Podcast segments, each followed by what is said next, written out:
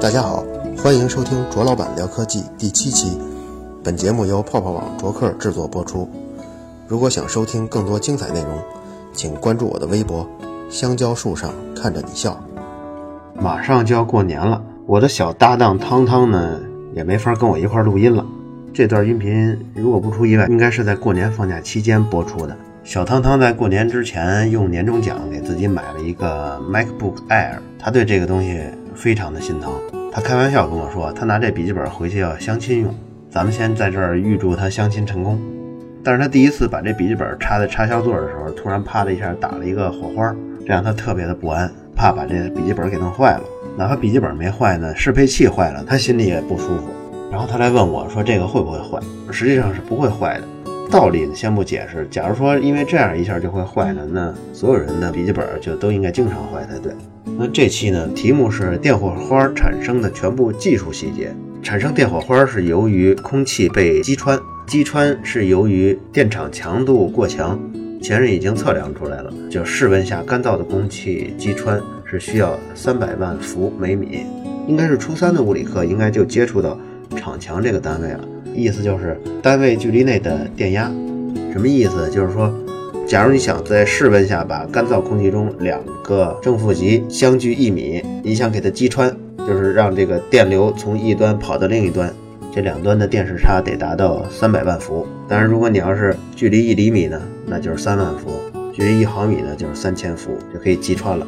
当然，很多因素都会影响这个值，比如说大气压强的变化、温度的变化，然后湿度的变化。都会引起这个三百万的这个参数的变化，这个放在一边先不说，我们再来说插座。中国的供电系统是二百二十伏的交流电，这个二百二十伏指它的平均电压，实际上最高的电压呢是二百二十伏乘以一个根号二，就是二百六十四伏。火花只会产生在零线跟火线上，地线是不会有火花产生的。零线跟火线上是有电压的。如果按照刚才咱们所说的，就是三百万伏每米。按照这个去计算，有七十三微米就可以击穿了。七十三微米是多大呢？就是零点零七三毫米。这个数是通过二百二十伏算的。如果你要去算交流电的最高电压的二百六十四伏，那实际上就是距离零点一毫米就会产生电火花。我刚才一直在说击穿，不知道有没有人会问这个问题，就是击穿和产生电火花是不是同时的？答案呢是不是？击穿的时候并没有产生任何的光声，产生电火花跟啪的一声都是在空气击穿之后发生的事情。这具体是怎么回事呢？空气主要的成分是氧气跟氮气，它们在常温下都是比较稳定的气体。但是如果在一个限定的区域里头，如果有一个强电场的话，而且电场足够强，这些分子周围的电子就会在电场的作用下脱离原子核的束缚了。实际上，对于每一个电子来说，它只要吸收十二点五电子伏特就可以挣脱。而且它挣脱了以后，由于电场的存在，它还在不断的加速。然后加速中呢，它被撞到其他的氧气啊或氮气分子，撞到以后呢，这些氧气和氮气分子的可以活动的一些能量状态比较高的电子呢，也会被激发出来。这样就一路下来，就有点像滚雪球一样，或者有点像雪崩一样。呃就撞出了更多更多的电子，而且这些电子呢是顺着同一方向运动的，所以在正负两极之间呢，只要电场足够强，就会出现一条导电的通路。这时候插头跟插线板、金属片之间的空气就被击穿了。这时候你看不到电火花，也没有声音。什么时候才会看到电火花呢？就是只有当这些被激发出的电子飞过一段距离，最终还会重新落回其他的氧分子或氮分子控制的区域。只要把它们抓回来，它们的能量状态降低下来，就会放出一部分能量。放出的这部分能量呢，就是以光的形式。具体是什么光，就要看这个电子从高能级跃迁到这个低能级的时候，这个能级差了。有些电磁波也许人眼睛看不到的，但是肯定是能辐射出可见光的。就是说，只有当这些电子在飞行当中又被俘获了，我们才能看到光。这些光就是电火花。在电火花产生的那一刹那呢，我们一般还会听到那个啪的那么一声，这是由于短时间放出大量的光和电磁波，加热了周围的空气，空气受热后就会迅速的膨胀，这种膨胀挤压了周围的空气，一波一波的挤压出去，这就是声波了。最终我们听到的就是啪的一声，而且啪的一声出现的时候，空气就更容易被击穿，因为它趴的时候就已经代表着空气的温度比之前提高了很多。比如说之前空气是室温二十摄氏度，但是发生电火花的时候，那附近的温度可能就有几百度或者上千摄氏度。就这种高温下，氧气跟氮气它外围的那些电子，有时候甚至都不需要外加电场就可以活动出来。所以出现电火花后，更加剧烈的后续的电火花也会产生。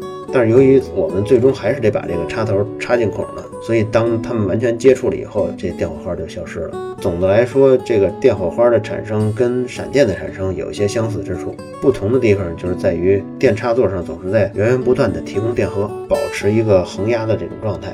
但是闪电中这个云层啊，一旦出现了一次闪电，这部分的电荷呢就被消耗掉了，只能等待这些云层啊、雨滴啊。继续的摩擦，产生新的足够多的电荷，直到这场墙超过，比如说三百万伏每米，才会出现下一次的闪电。但不知有没有人注意到，就是说实际产生电火花的距离可能远过于零点一毫米。零点一毫米是一个很小很小的单位，有时候可能会出现几毫米就会有这电火花。这个是什么原因呢？简单的来说，就是因为。同电压的物体啊，它的表面有一些曲率比较高的位置，曲率比较高的这些位置导致了产生电火花的距离远远大于理论值。为什么这么说呢？这可能需要一些就是电磁学的相关的基础知识。咱们举一个例子吧，就是有两个铜球，一个是小的，一个是大的。这个小铜球的半径呢是大铜球的三分之一，然后你用一根金属线呢把这两个铜球连在一起，这两个铜球的电压就相同了。电压相同的时候，这两个铜球上的电荷的数量之比和半径之比是一样的，都是一比三。但由于大铜球它的面积就是九倍，如果比较这电荷密度的话，小铜球上的电荷密度是大铜球密度的三倍。然后根据高斯定律，电荷密度高的地方啊。电场强度就大，但是这些是比较专业的一些解释。如果感兴趣的，可以看看呃麦克斯韦方程组的几个分立的等式，它们都是怎么来的。看过之后，你就能明白为什么说两个球上的电荷的密度之比是三比一了。所以也就是说，在等电位的情况下，比如说我们的那个插线板上的那个磷青铜的那种插片，不管这个每一个插孔插片它是什么什么形状的，它至少会有一些边缘，这些边缘呢就是曲率比较大的地方。曲率比较大的地方呢，因为它有同样都是在一个金属片上，属于这个等电压体。等电压体上这个曲率大的地方呢，电场强度就大。在这些边缘处产生高电场，这些电场强度也许是三百万伏的几倍或十几倍，所以产生电火花呢，一下距离也会增大十几倍，就从零点一毫米变成了几毫米。最后我们说一下关于电火花的防护。其实是不能完全避免电火花产生的，但只要这种电火花不发生在我们的直接可以接触的范围里头，就算安全了。比如说，我们插插线板的时候，可以先把整个插线板断电，然后把这个插头插上，之后再把这插线板通电。因为插线板都有开关嘛，所以你按这开关来回来去的，虽然也是产生电火花，但是这个电火花是隔在一层塑料的按钮之下的，对于咱们用户来说呢，就会很安全了。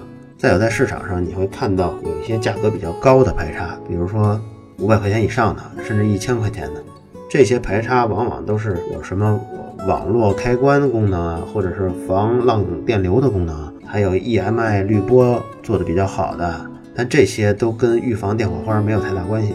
知道这个以后，可能大家对静电的产生也会有一些问题，我觉得可以放在下一期说。好了。以上就是第七期卓老板聊科技。